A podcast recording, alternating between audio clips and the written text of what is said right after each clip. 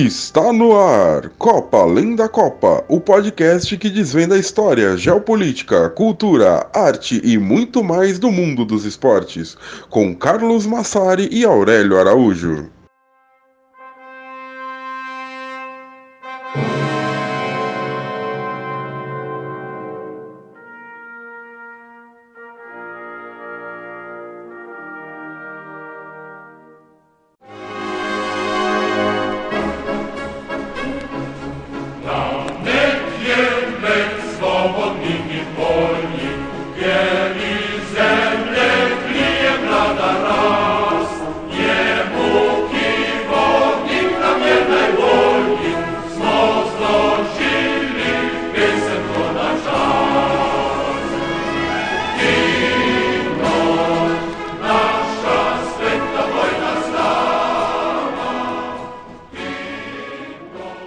Dia, boa tarde, boa noite para vocês que nos escutam. Chegamos com mais um episódio de Copa Além da Copa.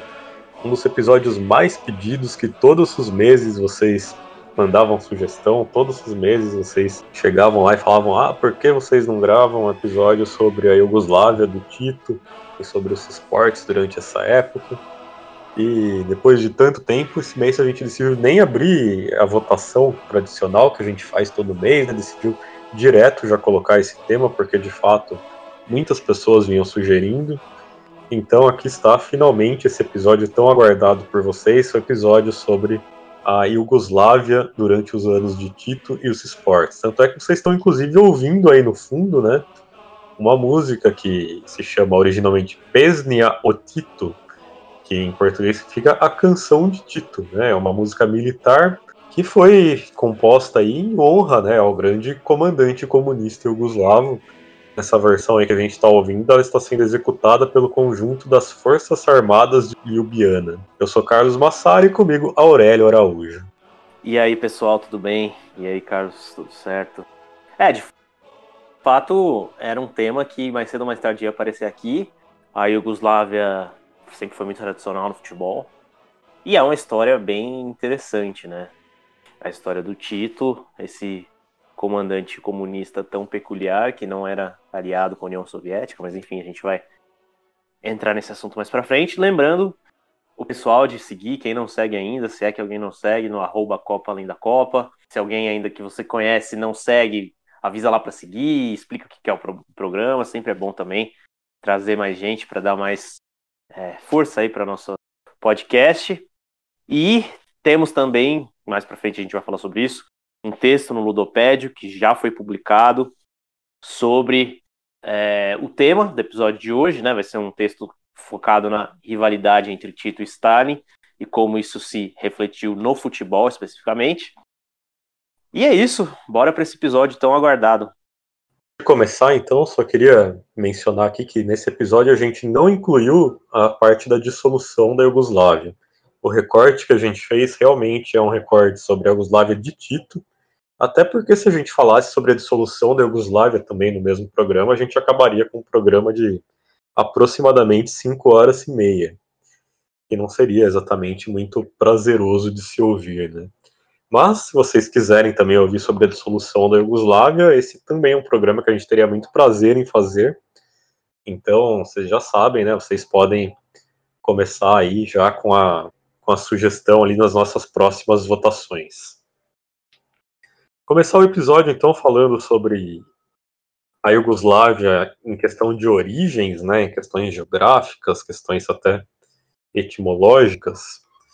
A palavra Iugoslávia existe nos idiomas de todos os povos da região dos Balcãs e significa, em tradução livre, terra dos eslavos do sul. Mas a Iugoslávia existiu enquanto nação soberana por menos de um século, e gerou muitas guerras, tensões de enormes proporções. Enfim, para uma nação que existiu por tão pouco tempo, é incrível o quanto ela se tornou importante aí na história.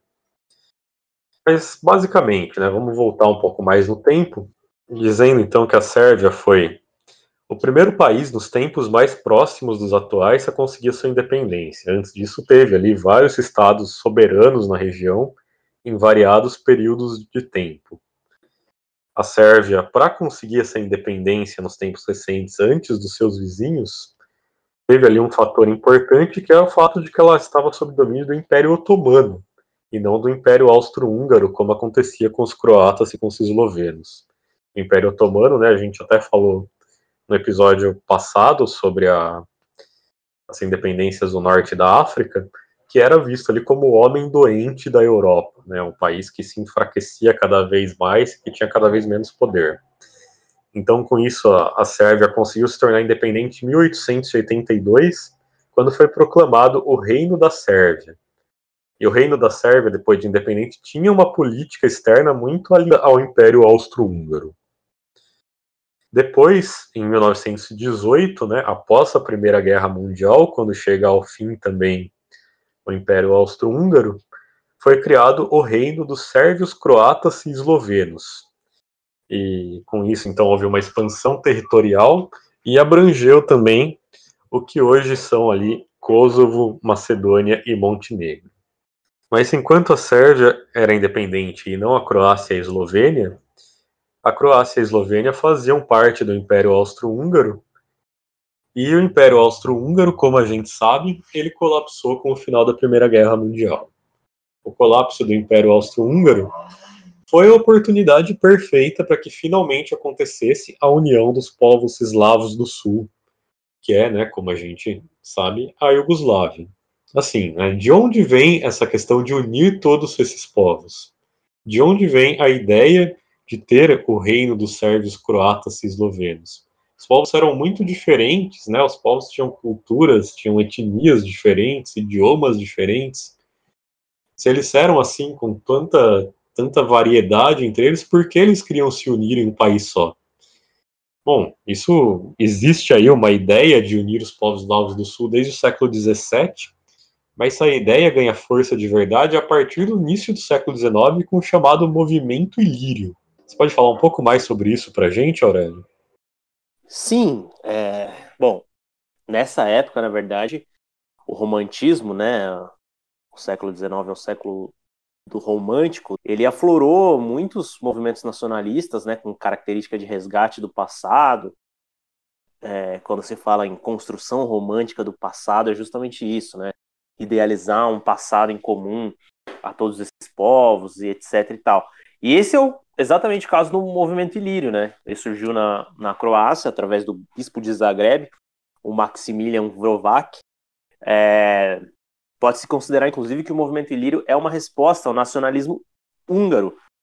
A magiarização, que surge na mesma época, é muito prejudicial aos croatas devido à posição privilegiada, obviamente, da Hungria dentro do Império Austro-Húngaro. E uma curiosidade, né, que a gente até citou já no, no Copa Além da Copa sobre o grupo D da Copa de 2018, é que o movimento ilírio foi responsável pela criação da gramática e da forma escrita da língua croata, que até então não existiam. Então você vê que é realmente uma valorização dessa cultura, né, dessa cultura eslava dessa região. É, Zagreb, né, é, era uma, um importante centro cultural e econômico do Império Austro-Húngaro na primeira metade do século XIX, e você tinha ali muitos artistas, escritores que começaram a se reunir né, para desenhar o que, que seria uh, um território dos eslavos do sul, quando eles se unissem, né? É, um movimento que também é chamado de pan-sul-eslavismo. E o movimento ilírio teve grande participação nas artes, né, com uma enorme adesão de artistas, escritores, como eu já disse, levando ao, ao desenvolvimento da linguagem croata, de toda a cultura da região, né? Em 1834 foi lançado o primeiro jornal em croata, né? E, e em 1836 vários outros que já existiam também passaram a ser publicados em, em croata. Então você vê que é, é uma linha do tempo que vai avançando né, né, na valorização da identidade croata, né? Em 1846, por exemplo, foi escrita Ljubav i Zloba, ou então Amor e Malícia, né, em português, que é a primeira ópera em croata. E como esse movimento era pan-eslavista, não só nacionalista croata, ele teve a participação de variadas etnias, né, como também sérvios, bósnios, eslovenos, apesar de estar focado no território da Croácia. E esse movimento ele teve um reflexo positivo no território sérvio, é, levando à reforma e à modernização da, da língua sérvia. Né? Em 1850 foi assinado em Viena é, um acordo que permitia os idiomas croata e sérvio como oficiais dentro dos territórios eslavos do Império Austro-Húngaro. E a gente sabe que assim, é, é, o século XIX é o século que você tem é, grandes impérios dentro da Europa, só que impérios com muitas contradições internas, né?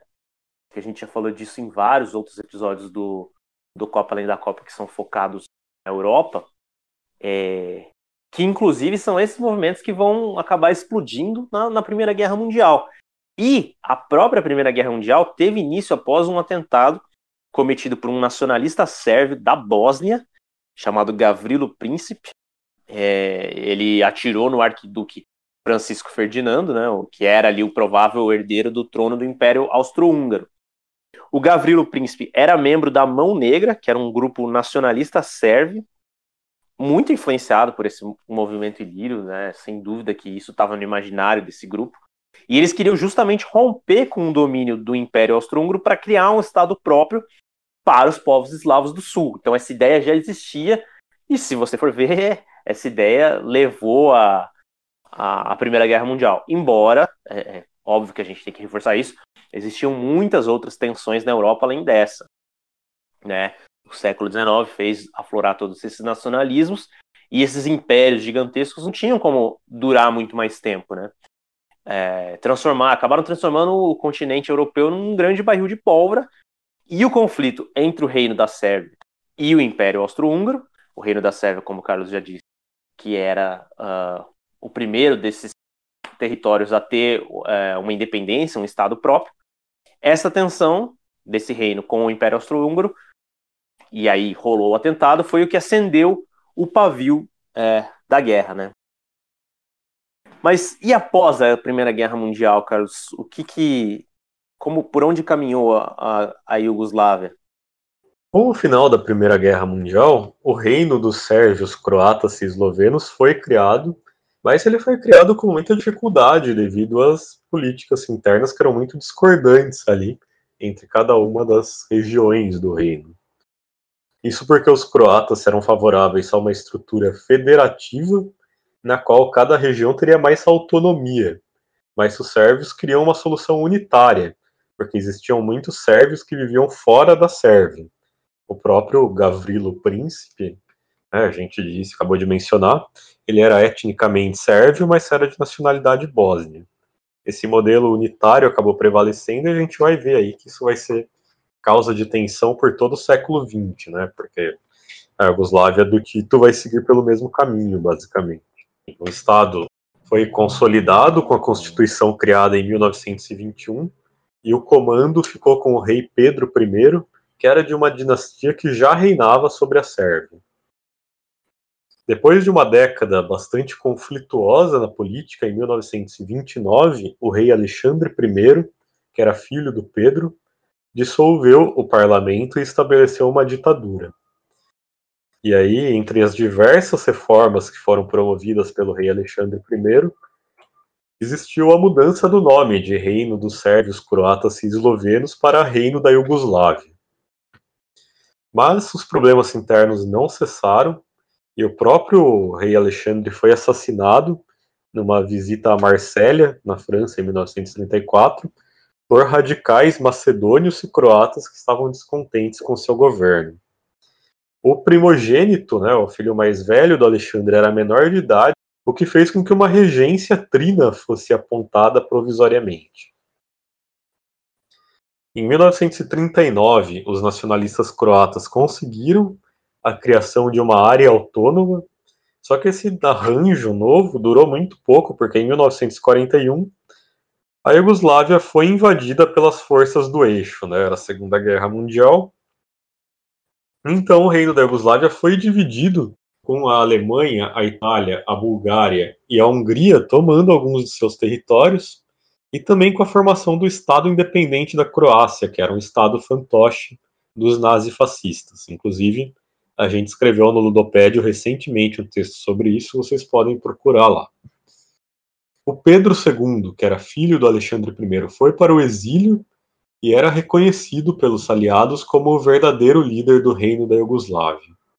Depois, o eixo encontrou resistência né, na sua ocupação do reino da Iugoslávia, e essa resistência vinha de duas frentes distintas. Uma que apoiava a realeza, que era comandada pelo general Draza Mihailovic, e a outra que era a Frente Comunista Antifascista Partisana, que era comandada pelo general Josip Broz Tito. Tem dois pontos que são considerados importantíssimos para a virada dos partisanos quando eles estavam ali sendo derrotados né, pelas forças do eixo. Você pode falar mais para a gente sobre isso, Aurélio? Pois é, é, no início os partisanos eram ali mal armados, né, pareciam presa fácil para os nazifascistas, né, para o eixo. Mas esses dois pontos que você mencionou, Carlos, são, primeiro, com o fim da Guerra Civil Espanhola, que a gente também já explorou em outros podcasts, muitos combatentes do lado dos republicanos, né, que foram derrotados pelas forças de Franco, foram então para a região da Iugoslávia, do reino da Iugoslávia, e ajudaram com experiência, com armamentos que ainda possuíam, enfim, com, com tudo que eles podiam contribuir, né? Focaram seus esforços em outro fronte, já que já tinham perdido a Espanha. Mas muito mais importante era a união, né? Porque enquanto os grupos rivais eram desunidos, baseados em etnicidade, os partisanos que eram liderados pelo Tito tinham o comunismo pan-eslavo como grande objetivo, né? Isso fazia com que dentro do exército você, você tivesse uma situação muito homogênea, não tinha tensões, conflitos étnicos e religiosos. O ideal maior era construir uma Iugoslávia socialista. Os partisanos eles quase foram esmagados, né, em mais de uma oportunidade, mas resistiram bravamente ali. E a ajuda definitiva veio com a saída da Itália da guerra, em 1943, quando então os partisanos italianos, né, que tinha também uma resistência antifascista na Itália, que a gente já citou também em outros podcasts, é, eles, esses partisanos italianos também puderam se juntar à batalha ali para ajudar o Tito. E assim a virada pareceu de fato estabelecida, né, não questão de tempo. Então é isso, ao longo da guerra, a força que o Tito comandava foi se impondo diante dos nazifascistas. Então, a gente, né, Carlos, você citou que eram duas frentes de resistência, mas a frente de resistência do Tito foi se fortalecendo muito mais. E em 43 ele proclamou ali um estado provisório que aos poucos foi se consolidando como o principal foco de resistência ao eixo. E aí os aliados viram, bom, é, apesar de serem partisanos, apesar de serem comunistas, a gente tem mais chance de ganhar dos nazifascistas se a gente apoiar esses caras. Então os aliados começaram então a apoiar a turma do Tito. No início de 45, as forças do eixo foram então expulsas, né? E o reino da Iugoslávia foi reformado. É, só que assim, de novo, é, você tinha o, a galera do Tito era comunista e voltou-se ao arranjo do reino da Iugoslávia, que era, não era comunista.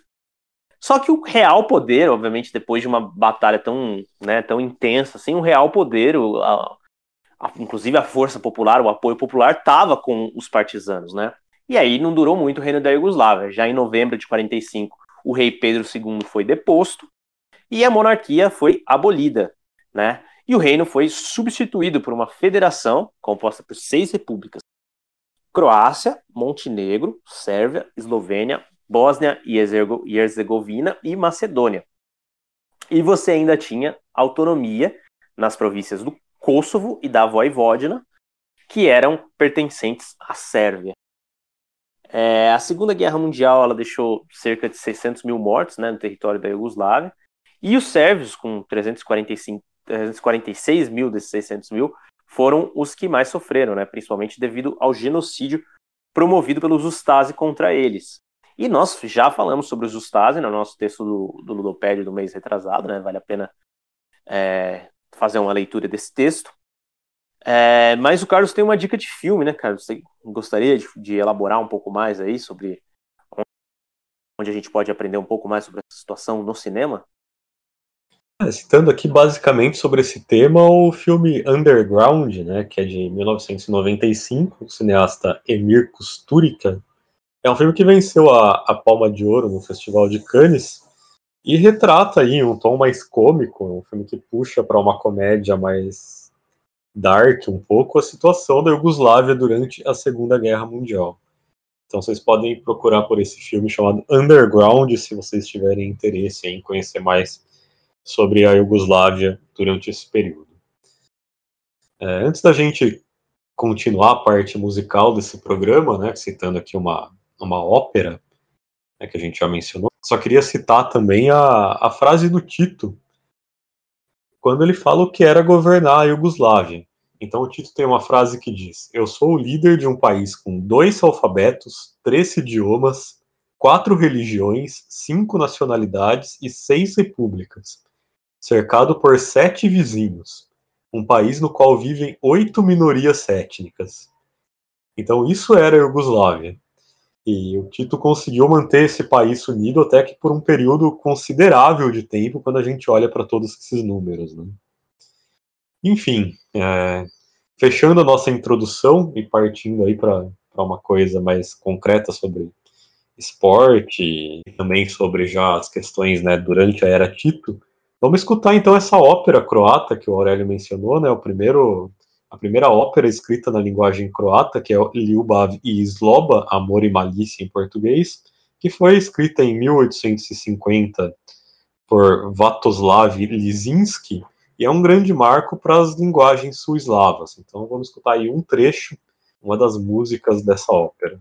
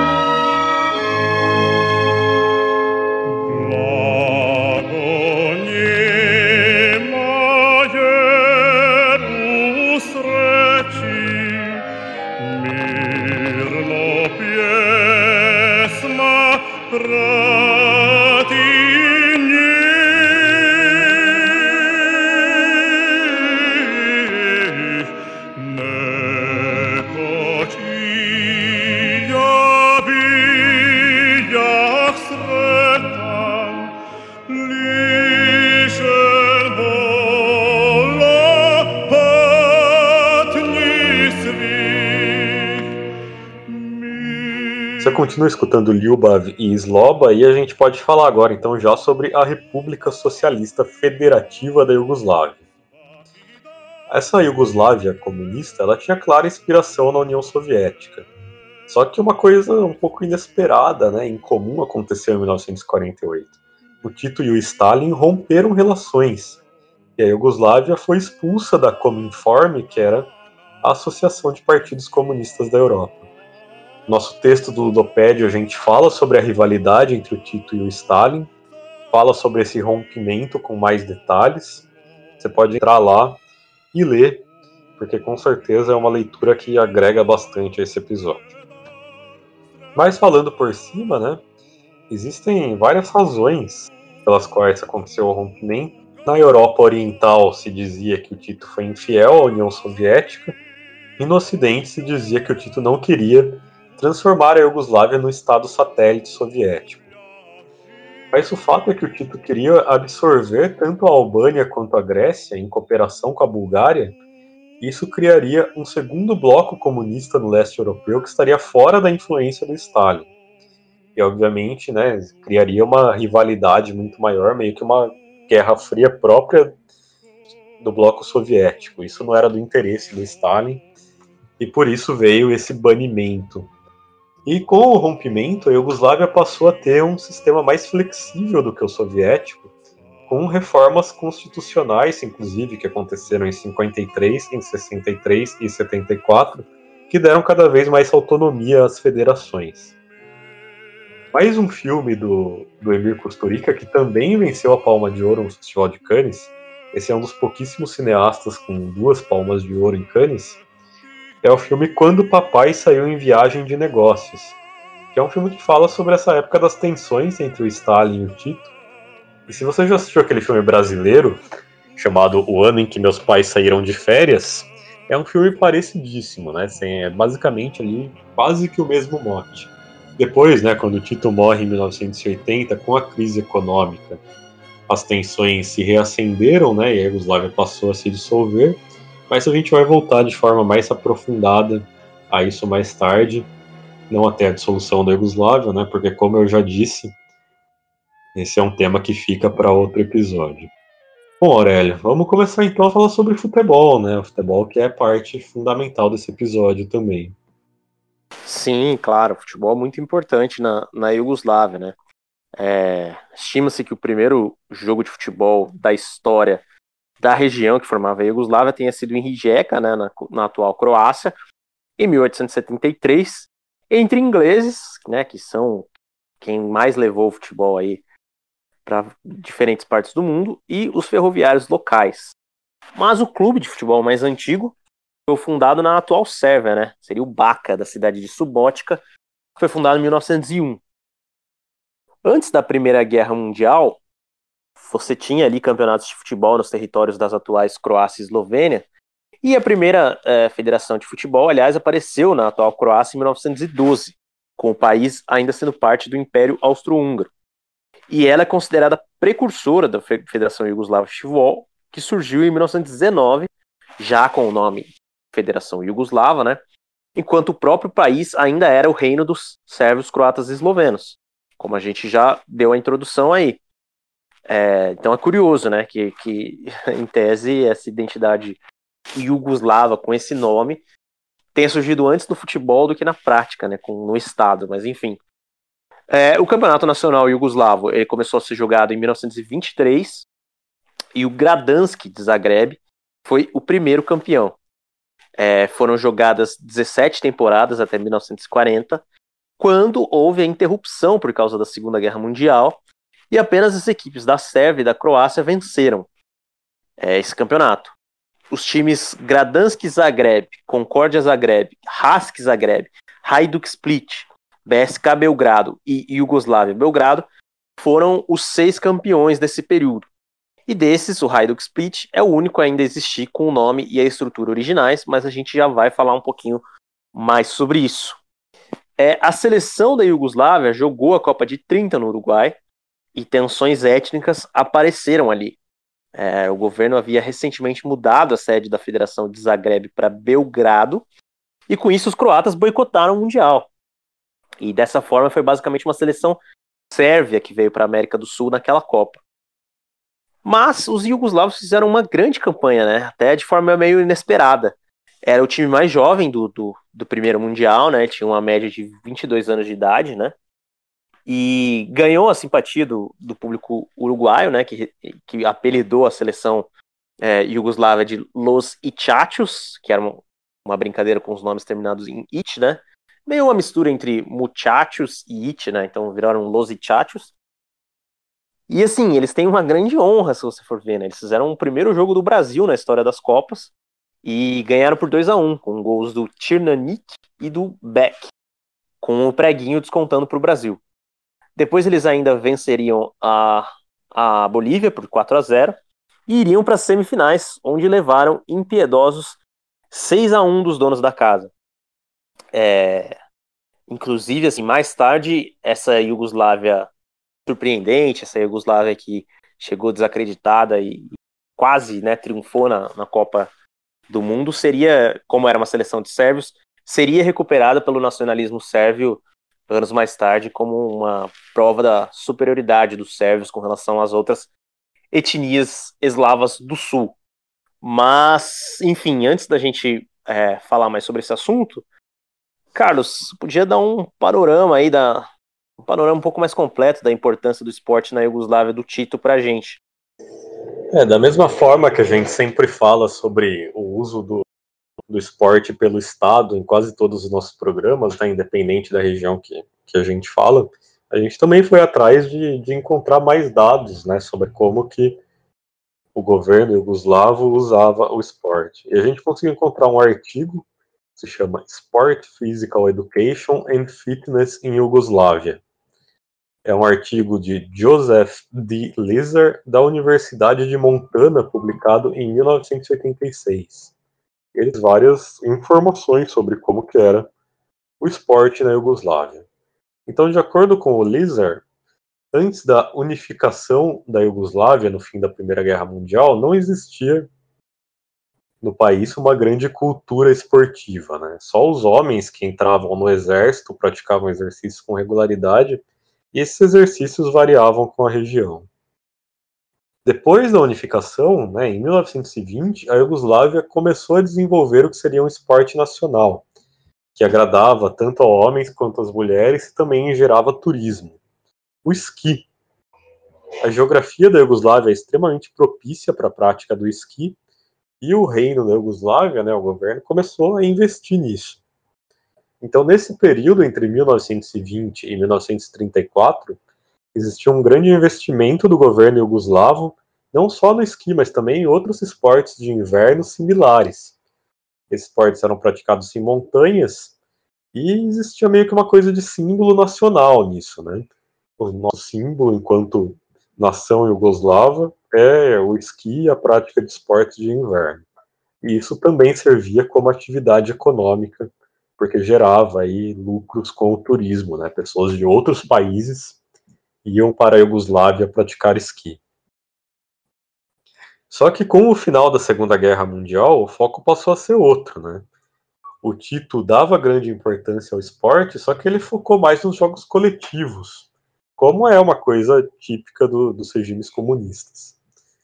Então, o futebol, o basquete e o handball ganharam bastante destaque com a ascensão do Tito e com a transformação da Iugoslávia em federação. E também aparece aqui a máxima né, de ter um povo forte e bem desenvolvido, né, que, que é tradicional de todos os lugares dessa época. Foram construídas quadras públicas próprias para a prática de esportes coletivos em praticamente todos os bairros da Iugoslávia, se espalhou por todo o país porque existia um interesse claríssimo de que as pessoas praticassem esportes. E também passou a ser fundamental a prática de educação física nas escolas da Iugoslávia toda. E a gente encontrou, inclusive, um manifesto oficial do Instituto de Educação de Belgrado de 1960 que diz: a educação física inclui todas as influências planejadas que os adultos possam exercer sobre as crianças, para que elas se desenvolvam em pessoas fortes, saudáveis, robustas, boas e ágeis, capazes de defender a terra natal socialista. Então, mais uma vez, você vê essa associação entre a prática de esporte e a capacidade de defender o país, de ser uma pessoa fisicamente apta e útil para o seu país. Ao mesmo tempo que existia um incentivo para que a população praticasse esportes, o esporte profissional era banido na Iugoslávia, isso ao menos oficialmente. Como os clubes eram quase sempre ligados a alguma entidade do governo, né, o Partizan era ligado ao Exército, Estrela Vermelha ligado ao Ministério do Interior e assim por diante, os jogadores eram empregados dessas instituições. E todos os países né, comunistas seguiam essa estrutura, o que permitia que os seus atletas estivessem sempre presentes nos Jogos Olímpicos. E não é à toa que, se você olhar a história das Olimpíadas durante esse, essa época do século XX, você vai ver um amplo domínio dos países comunistas nos esportes coletivos, né? Principalmente no futebol, quase todas as edições do futebol têm ali finais, decisões entre países comunistas. Essa é a justificativa, né? Os, os jogadores principais desses países podiam jogar porque eles não eram oficialmente profissionais. Mas esse oficialmente, né, indica que por baixo dos panos as coisas não eram bem assim, Aurélio. Sim, exatamente, né? É... Você tinha transferência de jogadores, né? Os clubes mais poderosos pagavam pelas transferências, mas eram transferências, na verdade, entre entidades governamentais, né? E apesar de não haver salários ligados ao esporte, os atletas do futebol e do basquete tinham salários acima da média em suas funções e recebiam bônus de assinatura e outros ganhos similares. E vale mencionar aqui que o Tito adotou na Iugoslávia um modelo bastante diferente do da União Soviética, o chamado socialismo de autogestão, que após a nacionalização da terra, né, dos meios de produção, muitos deles não permaneceram sob o comando do Estado, mas foram redistribuídos para as pessoas no formato de cooperativas. Nas propriedades rurais havia o limite de 10 hectares por pessoa que podiam ser comprados ou vendidos, e nas áreas urbanas você tinha conselhos de operários tomando as decisões administrativas sobre as fábricas e as indústrias, inclusive sobre os salários e os benefícios. E o Tito sofria muitas críticas da, da União Soviética por causa desse modelo, mas isso fez com que a Iugoslávia acabasse sendo o país com as melhores condições econômicas do bloco comunista, com baixíssimo desemprego né, e boas condições de vida para grande parte da população. Então você tinha essa flexibilidade para que fossem pagas quantidades maiores, mesmo que ali por baixo dos panos, aos atletas de destaque. E a televisão iugoslava transmitia jogos de vários esportes, o que ajudou na popularização, né? E o futebol era de fato assim o grande esporte favorito do povo iugoslavo. Ao contrário da União Soviética, a Iugoslávia também permitia um culto individualista. Então, os atletas medalhistas olímpicos ganhavam um grande destaque e se tornavam capa de jornal, capa de revista, apareciam em grandes é, programas importantes, né, na televisão e tudo mais. É, é, bem o contrário do modelo da União Soviética, em que você priorizava a questão do, do coletivo, né? É, um dia a gente faz um, um programa sobre esporte na União Soviética também. Bem, hoje os dois principais clubes da Sérvia, né, o Estrela Vermelha e o Partizan de Belgrado, foram fundados na cidade de Belgrado, né, em 1945, pouquíssimo tempo depois da liberação da, da Iugoslávia da ocupação alemã. É, após o, o, fim da guerra, os dois principais clubes de, de Belgrado, né, que eram o Iugoslávia e o BSK, foram dissolvidos pela cúpula do governo do Tito por serem considerados colaboracionistas com os nazistas. Isso aconteceu porque esses clubes continuaram jogando durante a guerra, mesmo durante a ocupação, enquanto os partisanos lutavam pela independência do país.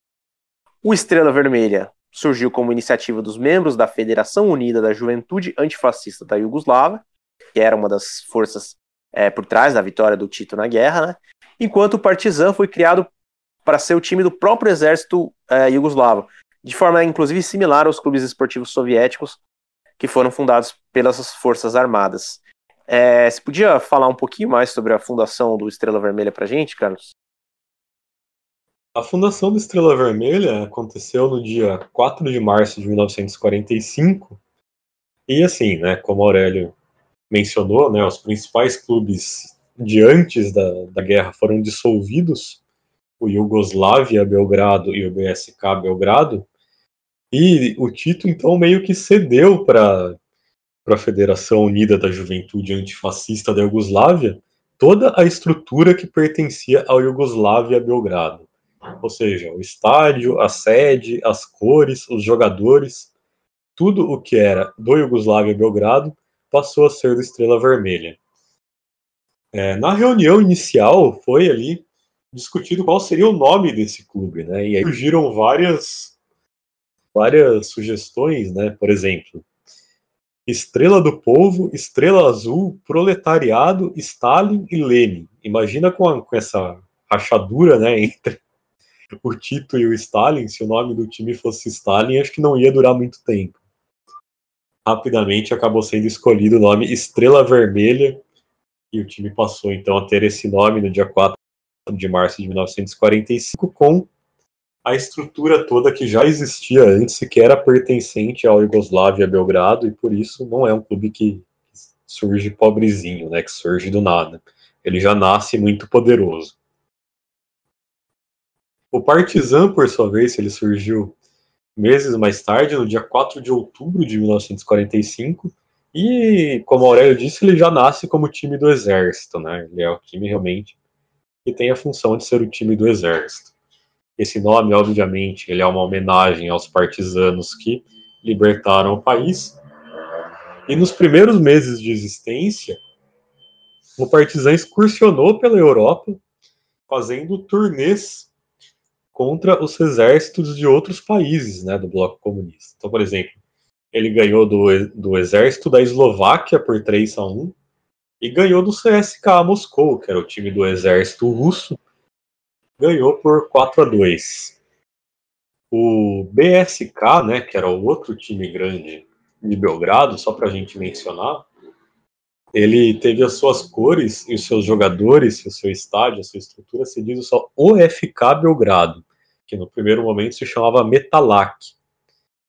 É, apesar desse time não ter o mesmo nível do Estrela Vermelha e do Partizan, ele é um clube relevante na Sérvia até hoje.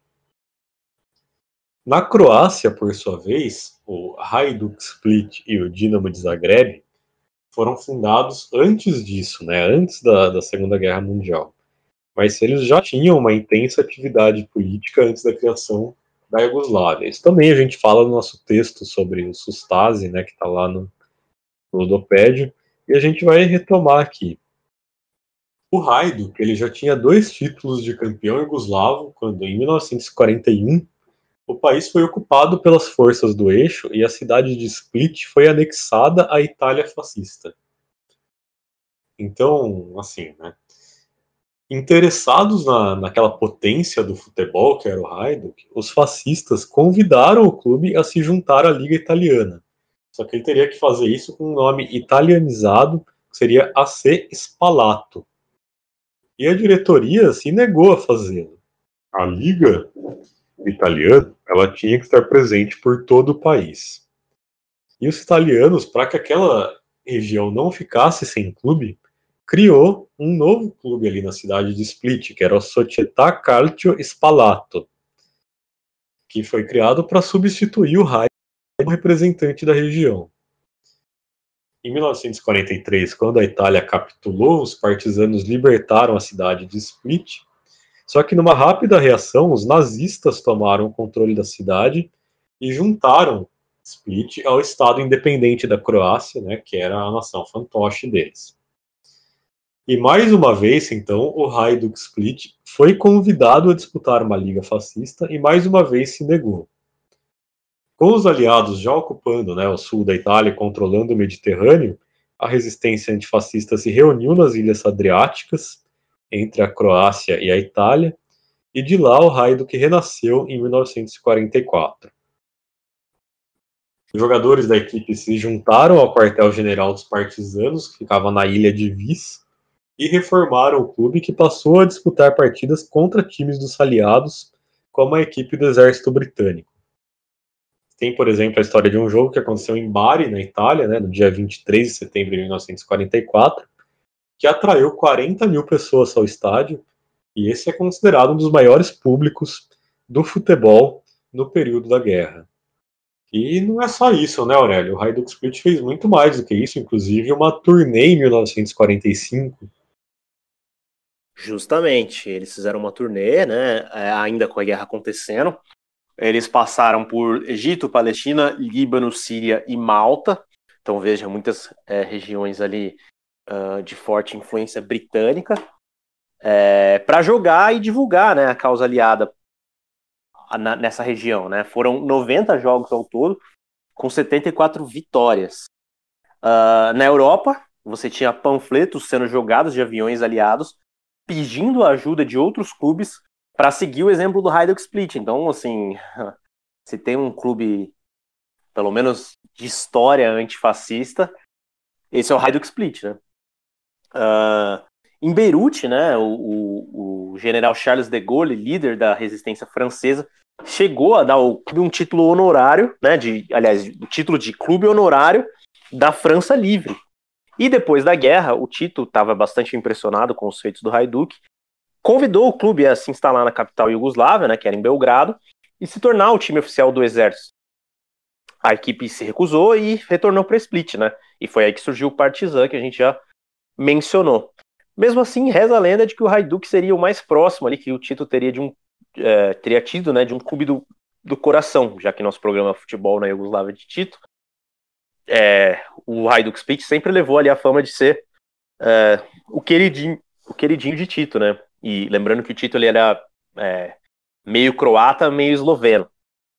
Seja como for, a postura do Hajduk Split, né, é totalmente diferente de outros times croatas da época, como Gradansk, né, que era o, maior e mais importante clube de Zagreb.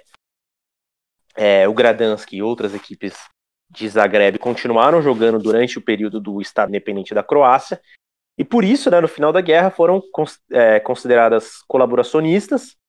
Então, quando o governo comunista assume, ele resolve ali passar limpo algumas coisas que foram feitas durante o período, durante o período da guerra, né, principalmente de quem um, colaborou, de certa forma, para aquelas forças estrangeiras que estavam, na verdade, invadindo a Iugoslávia, pelo menos era assim que via né, o, o governo comunista. E o Gradansk era o principal, né? Porque esses clubes eles disputaram uma liga durante o período do fascismo, né? Então é, eles tentaram seguir uma agenda que era imposta pelos invasores estrangeiros, né? Então o Gradansk e outros clubes foram dissolvidos, né? E dias depois o Gradanski ressurgiu com o nome de Dinamo Zagreb. É, ele, herdou, ele herdou jogadores, dirigentes, a torcida, né, que, que o Gradanski, que já era um clube grande para a época, tinha, né, então essa torcida não ia desaparecer do dia para a noite, herdou o estádio também, enfim. Então o, o Dinamo de Zagreb é o grande sucessor do Gradanski. É, inclusive, em 92, né, depois da independência da Croácia, ele até voltou a se chamar Gradanski por um tempo, e depois até mudou de nome para Croácia Zagreb, mas a torcida já tinha convivido muito tempo né, com o nome Dinamo Zagreb. Então acabaram optando por voltar, né? A torcida pressionou para que voltasse, por mais que fosse um nome da época da Iugoslávia comunista, né? É, os próprios torcedores já estavam mais acostumados com o nome uh, Dinamo Zagreb, então esse nome retornou no ano 2000. E os quatro clubes, né, o Estrela Vermelha, o Partizan, o Hajduk Split e o Dinamo Zagreb, eram considerados os quatro grandes do futebol iugoslavo, né? Então você tinha quatro clubes considerados grandes, o que é um um feito, né? Porque tem países na Europa que não chegam a isso. E, e eles conquistaram quase todos os campeonatos da, da Iugoslávia comunista. E acho que é bacana, né, Carlos, a gente aprofundar um pouco mais na rivalidade ali de, de Belgrado entre os dois clubes que hoje são os principais clubes da Sérvia, mas que eram ali grandes rivais da Iugoslávia comunista também, né? É, essa rivalidade entre o Estrela Vermelha e o Partizan, né, o chamado Derby Eterno, ele tem uma raiz política como, como motivo, mas essa, essa é uma rivalidade que ela aflora muito no momento da dissolução da Iugoslávia. Então a gente pode dar aqui um background do que, que de como que essa rivalidade surge, mas para a gente chegar ao momento que ela é de fato muito forte, como ela é hoje, a gente teria também que chegar na questão da dissolução da Iugoslávia. Então acho que é uma questão que a gente vai acabar se aprofundando muito mais quando a gente fizer esse segundo programa. Mas vamos passar aqui por cima, então, só para a gente não, não falar muito, não passar um episódio sem falar sobre essa rivalidade, né?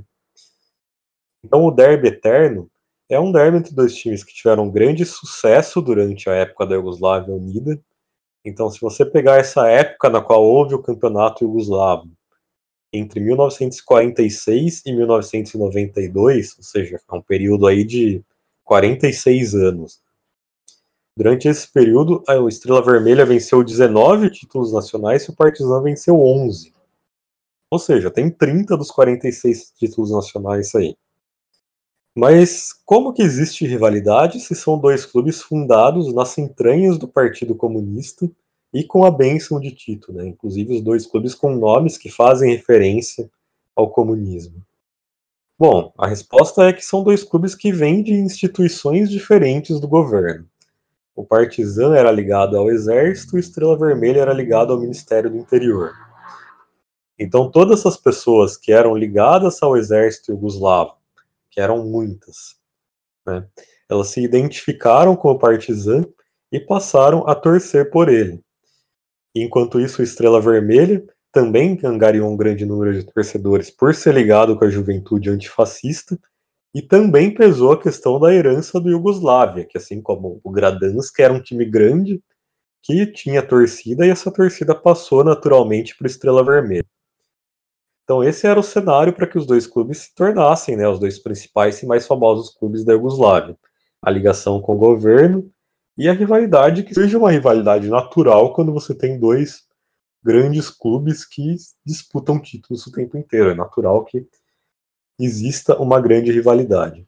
Mas durante a época do Tito, essa rivalidade era uma rivalidade um pouco amistosa, por assim dizer. Não existia briga de torcida, não existia uma coisa parecida com o que existe hoje. O que faz com que essa rivalidade realmente se torne muito maior é que durante a dissolução da Iugoslávia, o Estrela Vermelha acaba sendo um clube identificado com o nacionalismo sérvio e o Partizan acaba sendo um clube mais identificado com o federalismo. Mas isso é uma questão também para outro programa, né?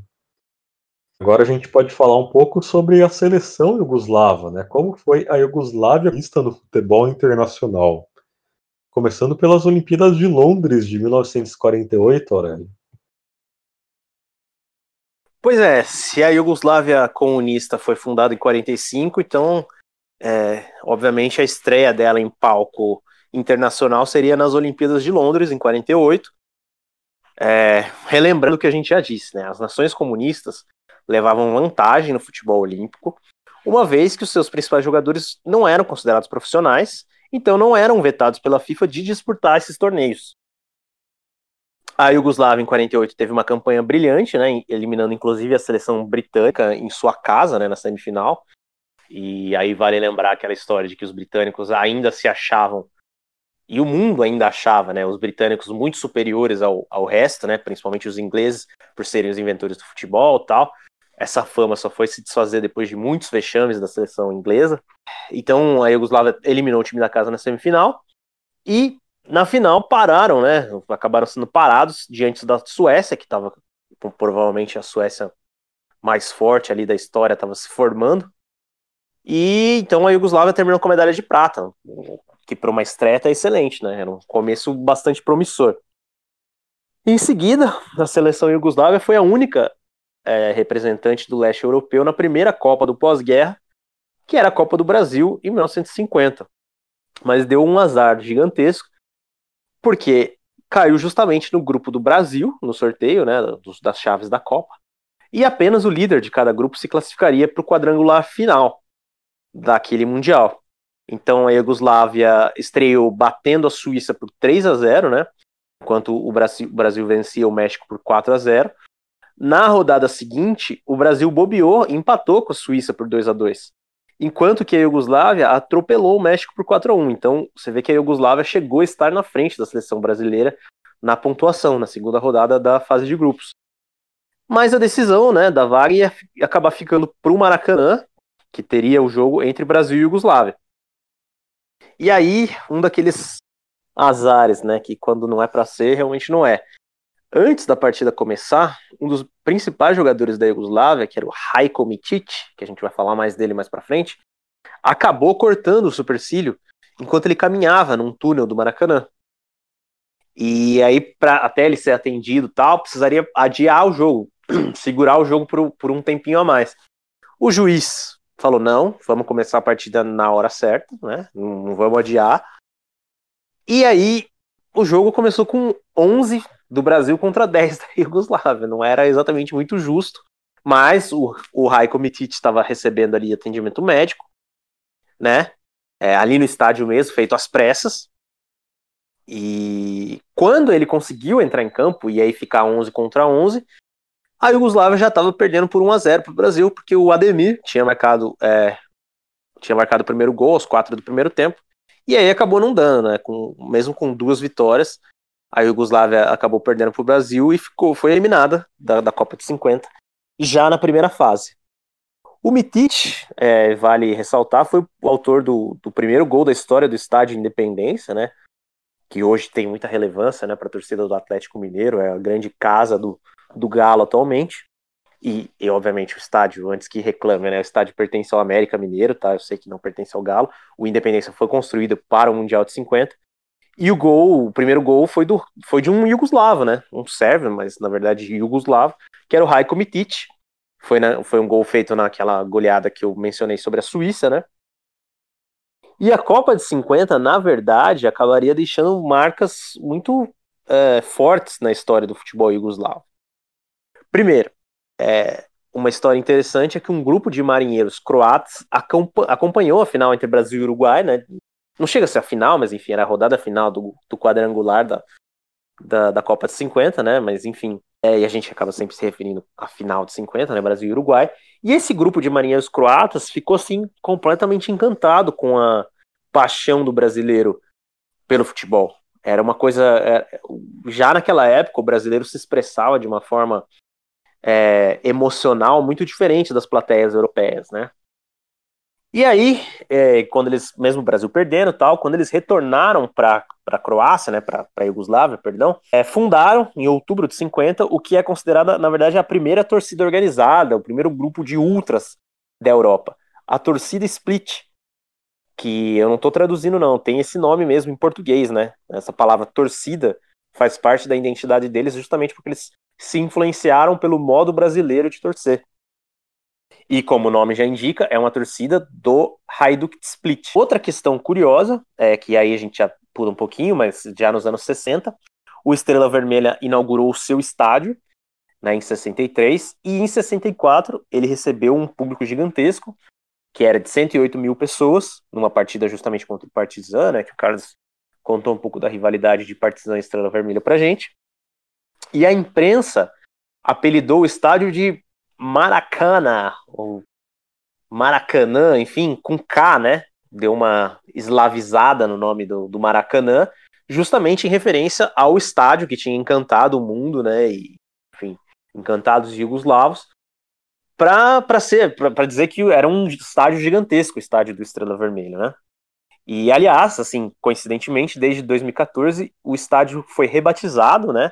Ganhou o nome de Rajko Mitic, é o estádio Rajko Mitic, justamente esse jogador aí que cortou o supercílio e teve que entrar depois do apito inicial contra o Brasil, né? E ele, ele fez história com a camisa do Estrela Vermelha, porque ele jogava no Estrela Vermelha. É, agora a gente vai ouvir então Sbog e Edne Ljubavi, uma música que traduzindo quer dizer, traduzindo do croata, quer dizer Por um Amor. É uma música lançada em 2017 justamente pela torcida Split, que existe até hoje, para arrecadar fundos. Jedne ljubavi s kojom se rodimo koja ne prestaje život ti postane i ne možeš bez nje. Koja ne prestaje život ti postane i ne možeš bez nje. Volim te hajduče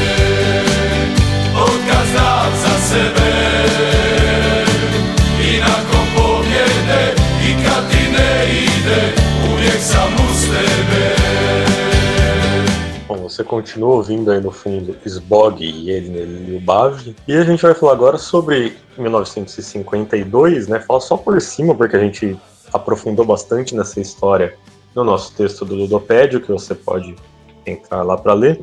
Mas em 1952, a Yugoslávia entrou com muita força nas Olimpíadas de Helsinki. Na estreia, atropelou a Índia 10 a 1 e depois se deparou com a União Soviética. A rivalidade entre Yugoslávia e a União Soviética, que estava motivada ali pelo rompimento entre o Tito e o Stalin, estava muito forte e dominaria o futebol europeu por uma década a partir daí. A gente né, não vai falar muito sobre o jogo né, em si, porque a gente falou sobre isso lá no, Ludopédio, mas foram dois jogos né, para que tivesse vencedor, porque o primeiro acabou em empate, né, um empate em 5 a 5 aliás, para você ter uma ideia do que foi a loucura desse jogo. Mas depois de dois jogos, a Yugoslávia ficou vencedora, conseguiu continuar a campanha e parou diante da histórica Hungria de Puskas na final, né? E aí, como a gente já mencionou, né, a Hungria também fazia parte do, do bloco comunista, então ela pôde também enviar o seu melhor time para as Olimpíadas. Foi então mais uma medalha de prata para a Iugoslávia nas Olimpíadas. Na terceira Copa do Mundo da, da Iugoslávia, que foi disputada em 1954, né, a Copa da Suíça de 1954, a Iugoslávia encontrou mais uma vez o Brasil, ou seja, três Copas do Mundo disputadas, três vezes jogando contra o Brasil. Só que dessa vez era um grupo que se classificavam dois times para a próxima fase. É, o Brasil venceu o México, a Iugoslávia venceu a França na estreia. E na segunda rodada, então, um empate classificaria tanto o Brasil quanto a Iugoslávia já para a próxima fase. Os jugoslavos abriram o placar e o Didi empatou para o Brasil. Só que os jogadores brasileiros não sabiam que o empate era suficiente e continuaram atacando. Então, mais uma vez estava ele lá, Raiko Mitic, e ele estava lá sinalizando, né, para que os brasileiros pegassem leve, porque o empate servia. E ele apontou muitas vezes para o placar do estádio e os brasileiros entendiam aquilo como uma provocação e passavam a atacar com ainda mais ímpeto. A Yugoslávia conseguiu se segurar, o jogo terminou empatado em 1 a 1 e só depois, né, do apito final que os brasileiros entenderam o que, que o Mitic queria dizer e perceberam que não tinham sido eliminados. Depois as duas equipes, né, perderiam nas quartas de final. O, o Brasil perderia para a Hungria, né, que, que, era o grande time da seleção daquela Copa. e a Iugoslávia perderia para a Alemanha Ocidental, que seria campeã depois de forma muito surpreendente, né, no chamado Milagre de Berna. Em 56, nos Jogos de Melbourne, a Iugoslávia mais uma vez se encontrou a União Soviética, quatro anos depois, e dessa vez na final. Mais uma vez, a Iugoslávia ficou com a prata. Terceira prata, né? Três Olimpíadas seguidas com a medalha de prata para a Iugoslávia, 48, 52 e 56. E foi nessa mesma época que surgiu a ideia de um torneio continental de clubes pela Europa. A taça dos clubes campeões europeus é a atual Champions League. A primeira edição aconteceu em 1955-56, e pensando de forma lógica, o time que deveria ter representado a Yugoslávia era o Hajduk Split, né, que era o campeão da temporada anterior. Só que o comportamento fanático da torcida do Hajduk Split, né, a torcida Split, era um problema para as autoridades jugoslavas que decidiram então que o país seria representado pelo Partizan, né, o time de seu poderoso exército. O Partizan eliminou o Sporting na primeira fase, né, o representante português, e passou as quartas de final para enfrentar o Real Madrid. No primeiro jogo no Santiago Bernabéu teve um massacre madridista por 4 a 0. Só que assim, antes da partida, o general Franco, líder da Espanha fascista, visitou o vestiário do árbitro e deixou claro que era inaceitável a vitória de um clube comunista em solo espanhol. E nos 10 primeiros minutos de jogo, o Partizan teve dois gols anulados. Na volta em Belgrado, o Partizan fez 3 a 0, ou seja, quase devolveu o placar da ida. E a prova de que o clube fez bonito é que depois do jogo, Santiago Bernabéu em pessoa, que então era presidente do Real Madrid, foi até o atacante Milos Milutinovic e ofereceu a ele um contrato profissional para que fosse jogar no seu clube. E é claro que o Milutinovic não pôde aceitar essa oferta por razões políticas.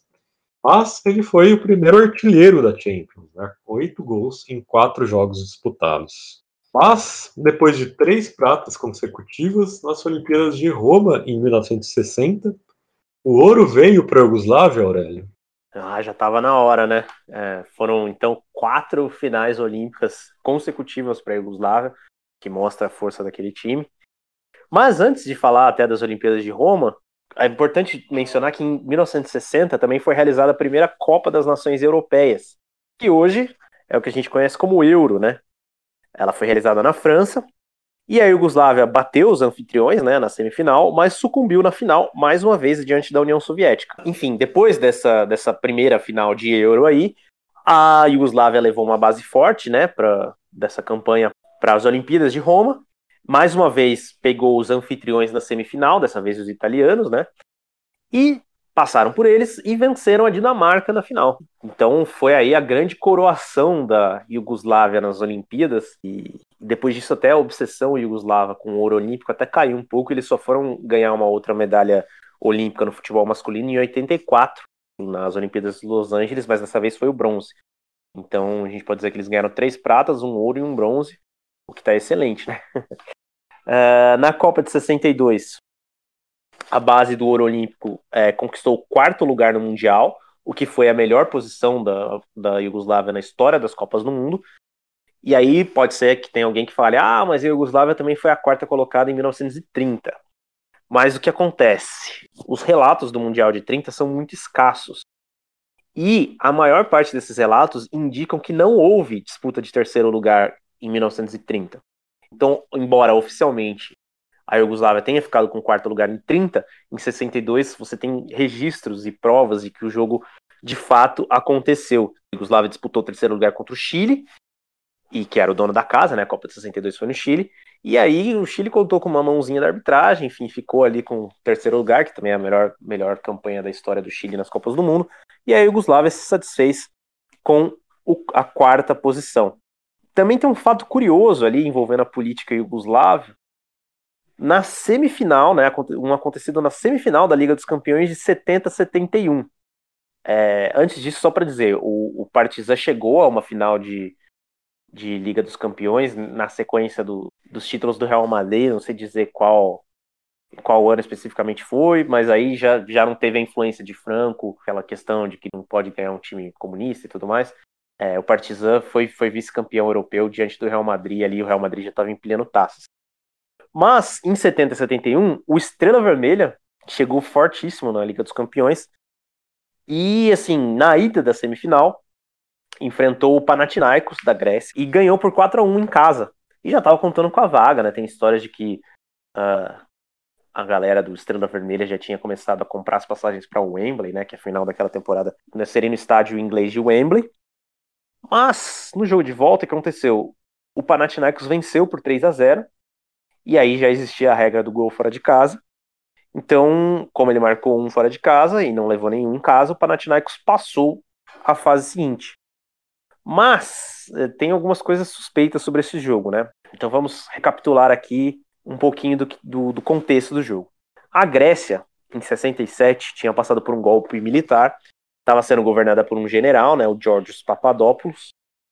E uma das histórias sobre aquele jogo diz que, né, isso é uma lenda, enfim, até onde se sabe é uma lenda, que o Tito teria negociado a venda do jogo do Estrela Vermelha para o Panathinaikos é, em troca de TVs a cores para a população iugoslava. Né? Essa é uma, uma das histórias que se conta. Uma outra teoria, e essa eu, me parece ser um pouco mais provável, é que a comida dos jogadores do Estrela Vermelha teria sido batizada com alguma substância, talvez até com é, a colaboração de pessoas da federação ali do Yugoslava, né? Por quê? O que acontece? Alguns jogadores disseram não ter memória nenhuma de terem estado em campo naquele dia, naquela derrota por 3 a 0. No voo de volta para Belgrado, inclusive, o que se registra é que vários jogadores agiram assim de maneira bizarra dentro do avião, rasgando as poltronas, enfim. E a postura do treinador Miljan Miljanic, que ficou sentado no banco é, o jogo inteiro, sem reação, vendo ali sua equipe perder uma vaga que estava na mão, também é considerada suspeita, né? Inclusive, ele não fez nenhuma substituição naquele jogo, que é considerado muito estranho. Seu time está sendo eliminado, você nem, não, nem tenta mexer para, enfim, recuperar uma vaga que estava praticamente ganha. E anos depois, a primeira dama grega, à época, afirmou que estava na sala quando o resultado do jogo foi vendido num acordo entre o Papadopoulos, marido dela, né, o ditador é, grego, e o embaixador iugoslavo, mas ela disse, ela apenas disse, só um, só um relato, ela não apresentou nenhuma evidência, né? Então esse jogo nunca foi de fato esclarecido. O que a gente sabe, depois desse jogo, a Iugoslávia de fato ganhou acesso a rotas de comércio de petróleo que atravessavam uma região grega, né, que era a região de Tessalônica. E aí pode ter gente que diga assim: ah, mas o Tito jamais venderia, porque a, a ditadura grega era totalmente anticomunista, né? E o Tito era comunista, e a Iugoslávia era comunista, etc. Mas o Tito era, de fato, um comandante muito pragmático, né? É, não era aliado à União Soviética, ele se considerava neutro na, na Guerra Fria. E a Grécia, de fato, era um vizinho ali muito importante. Mas a gente não pode dizer que esse jogo foi comprado, a gente não tem prova, né? As suspeitas são altas de ter envolvimento político, que era um jogo de interesse nacional para a Grécia e que faria de tudo ali junto à Iugoslávia para que o Panathinaikos fosse a final e que inclusive acabou perdendo a final contra o Ajax naquela temporada. Enfim, eram histórias da, da Champions League na época em que ainda era bem parecida com a Libertadores. Hoje em dia é muito diferente. Enfim, Carlos, já que a gente está falando aí sobre Tito, sobre Guerra Fria, né? O Tito, essa estratégia dele se manter neutro garantiu uma grande estabilidade para a Iugoslávia na época, não? Pois é, já que, que você citou aí a, a ditadura grega, Aurélio, só queria recomendar mais um filme para vocês, né? O filme Z, do Constantino Costa Gravas, que é uma grande obra-prima aí sobre essa questão da Grécia nessa época. Então, se você tiver interesse em conhecer mais sobre a ditadura grega, recomendo esse filme chamado Z. Tá a caminhar aqui então para explicar como foi que, que houve o colapso da Iugoslávia, né? Porque é, é interessante falar sobre isso também. A estratégia do Tito de se manter neutro na Guerra Fria, de não ser próximo nem dos Estados Unidos nem da União Soviética, fez com que o país tivesse uma grande estabilidade externa durante os anos de seu governo. E assim ele pôde concentrar os seus esforços no que era mais importante naquele contexto regional, que era manter todas as etnias eslavas do sul vivendo em paz dentro do país. O investimento em propaganda do Estado iugoslavo era sempre na direção de mostrar um país unido e próspero. Então, nos primeiros anos, essa propaganda apontava para o fato de que todos lutaram juntos na Segunda Guerra Mundial para libertar a Iugoslávia, que era a terra querida de todos, das mãos dos nazistas. E o Tito tentou até mesmo apagar né, esses resquícios de colaboracionismo da história, sequer mencionava a existência do Sustase, por exemplo. E não é à toa que o slogan do Partido Comunista era Irmandade e União. E esse lema ele era muito mais do que um simples slogan, ele estava estampado em muitos prédios públicos do país e era nome de importantes estradas, por exemplo, a, esta, a estrada que liga Ljubljana a Skopje e que passa por Belgrado e Zagreb, também em fábricas e escolas. O governo do Tito era centralista ao extremo, ele minimizava características locais de cada etnia em prol do que era a grande Iugoslávia. Então o país deveria ser de todos, sem que existisse um destaque de alguma cultura ou etnia. E muitas pessoas foram condenadas criminalmente na Iugoslávia porque ameaçavam esse ideal de irmandade e união. Entre eles, os presidentes né, da Bósnia e da Croácia, o Alija Izetbegovic, que seria presidente da Bósnia depois, e o Franjo Tudman, que seria presidente da Croácia, os dois chegaram a ser presos por ameaçarem o ideal de irmandade e união. E um kosovar, que era o Adem Demak, chegou a passar mais de 30 anos na cadeia. Na década de 60, porém, né, as memórias dos feitos jugoslavos na guerra começaram a esfriar. E tensões surgiram pelo país, das pessoas querendo já mais autonomia, né, de começar a reclamar desse centralismo do tipo. Isso aconteceu principalmente na Croácia, onde grupos de intelectuais e de estudantes croatas queriam mais autonomia para o idioma croata e que o idioma croata também fosse reconhecido como um dos idiomas oficiais do país. E também queria mais autonomia cultural. O que acontecia nessa época é que 80% dos investimentos feitos pelo Estado eram nas áreas mais pobres do país. Isso desagradava os croatas, né? Os croatas acreditavam que eles tinham o potencial de desenvolvimento similar ao que acontecia nos países do oeste europeu.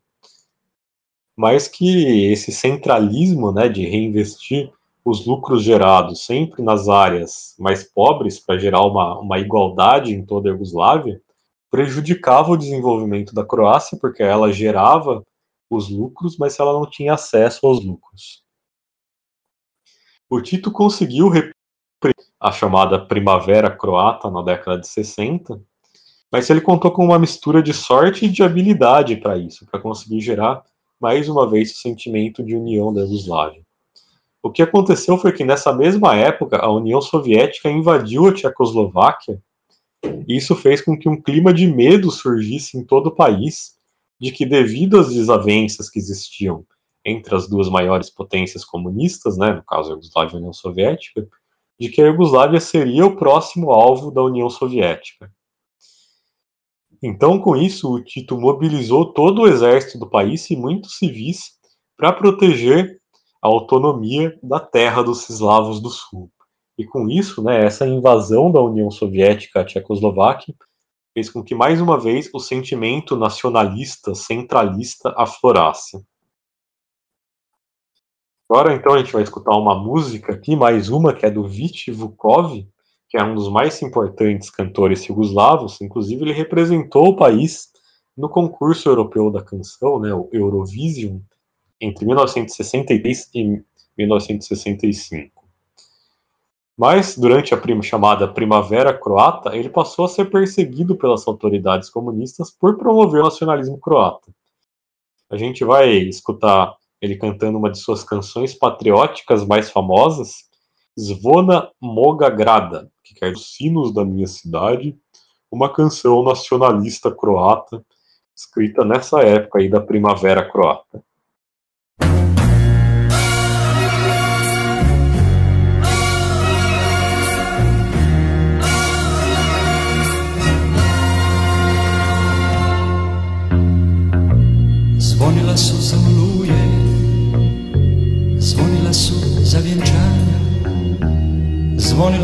Životy i za zadnja putovanja. Kao neka vječna glazba naše slave, našeg jada. Zvonila su od davnina stara zvona moga grada. Boga su i ljude zvala za travakul koji tone Zvonila su, zvonila su za gromače i balkone. Skupljala su naše lađe kao ptiće svoga gnjezda Koda srce majke Bem, enquanto você continua ouvindo aí Vit Fukov, uma importante voz da música jugoslava, a gente é, parte aqui para a reta final do programa para dizer que, apesar das grandes potências do futebol jugoslavo serem equipes sérvias e croatas, né, como a gente disse, os grandes do futebol jugoslavo eram duas equipes sérvias e duas equipes croatas, também existia uma política de distribuir os investimentos em esporte por toda a Iugoslávia.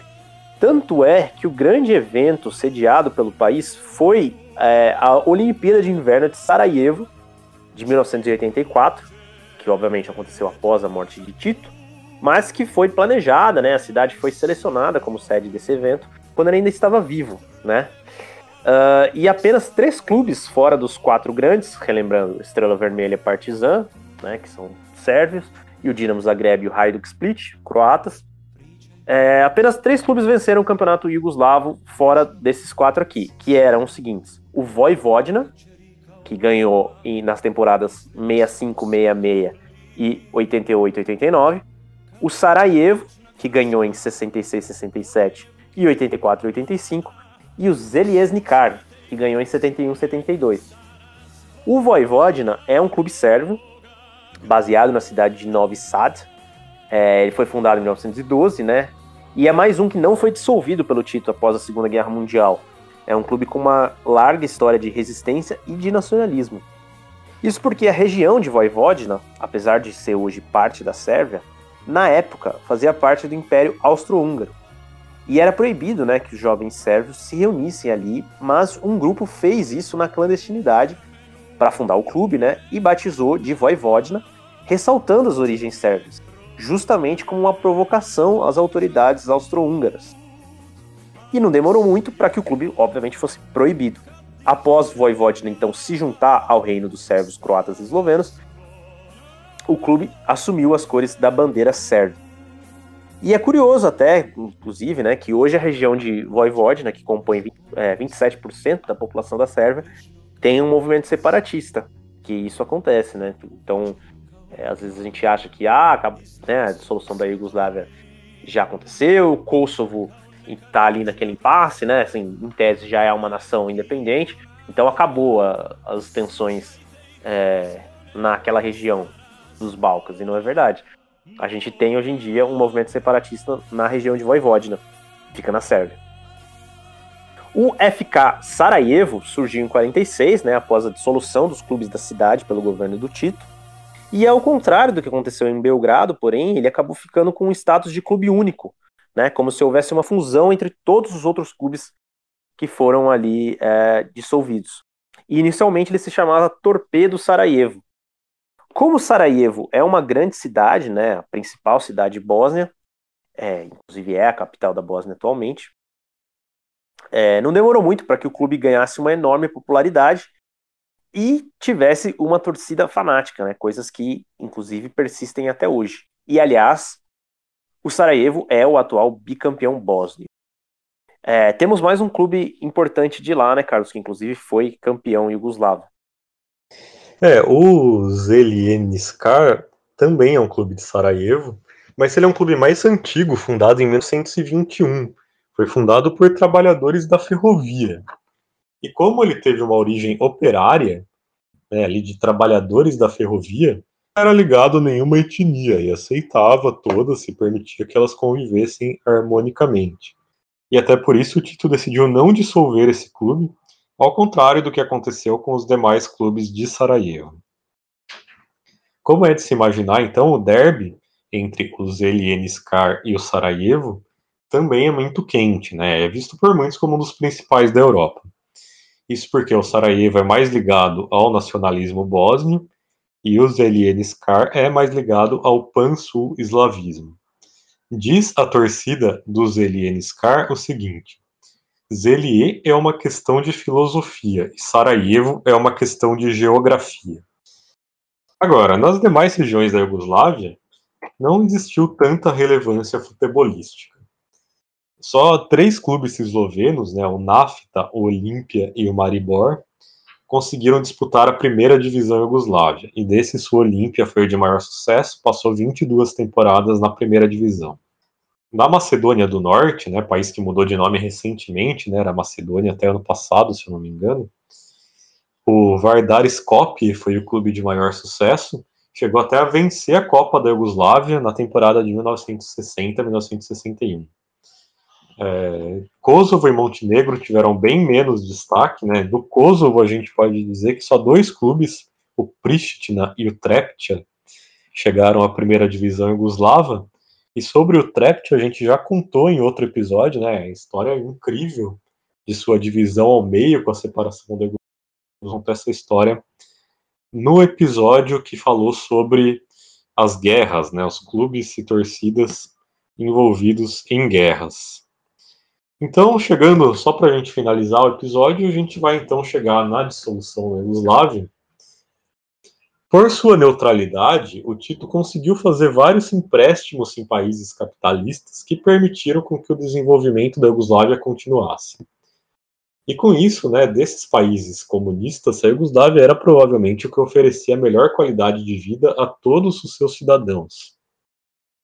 Mas com a morte do Tito em 1980, a gente tem uma situação bastante complicada, porque essa era uma época que já existia um colapso em andamento dos países comunistas, e os sucessores do Tito não tinham a mesma habilidade nem para continuar negociando os pagamentos dos empréstimos, né, no lado econômico, e nem para conter o turbilhão de, de etnias e de nacionalidades da Iugoslávia nesse âmbito mais social.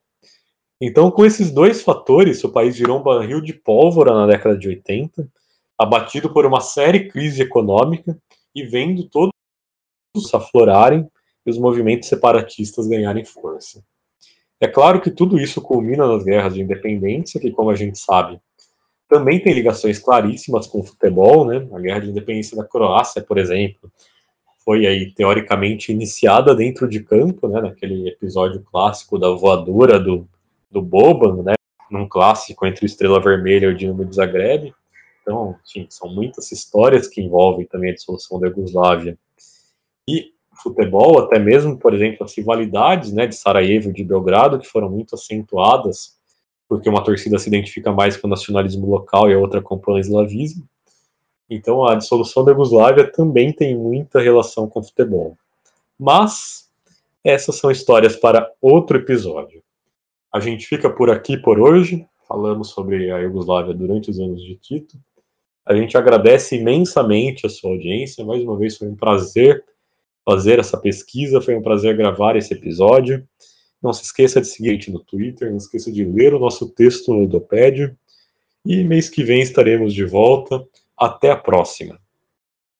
É bem isso que o Carlos falou, só para encerrar mesmo. É, sei que vai ter muita gente com raiva, porque queria, queria ouvir, quer dizer, sobre a, a guerra de independência da Croácia começando por causa do futebol, ou que queria ouvir a história do Estrela Vermelha campeão da, da Copa dos Campeões, né, da Liga dos Campeões da Europa.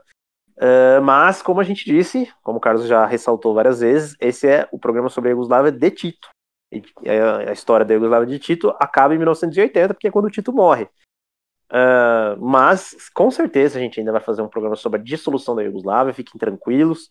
É, só para recomendar, para encerrar mesmo, existe um podcast em inglês chamado History of Yugoslav Football, é, que é muito completo, né? Muitas das informações que, que a gente é, usou nessa pesquisa para esse episódio do Copa Além da Copa vieram de lá. Então, se você gosta de história do futebol iugoslavo, se você tem é, saco para isso tal, e entende inglês, obviamente, esse podcast é fácil de encontrar. E é isso, gente. Muito obrigado. Leiam nosso texto no Dopédio e até o mês que vem.